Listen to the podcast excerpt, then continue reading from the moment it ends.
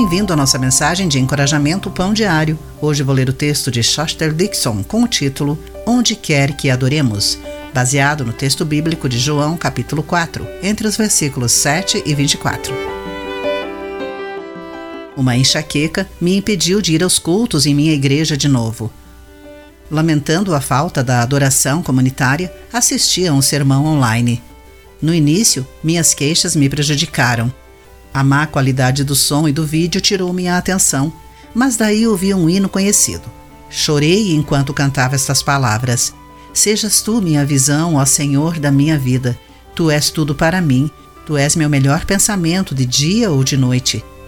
Acordando ou dormindo, tua presença é minha luz. Atentando para a dádiva da presença de Deus, eu o adorei ali, na minha sala de estar.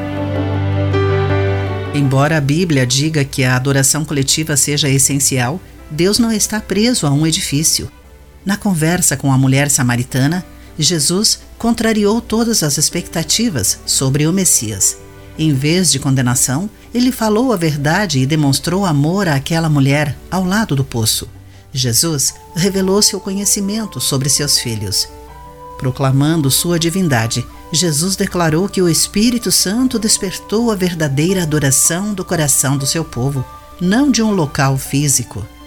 Quando atentamos para quem Deus é, o que ele fez e suas promessas, alegramos-nos em sua presença constante e o adoramos com outros cristãos em nossas salas de estar e em qualquer lugar. Onde você gosta de adorar a Deus, você desfruta de sua presença e alegria quando o adora? Pense nisso. Eu sou Clarice Fogaça e essa foi a nossa mensagem do dia.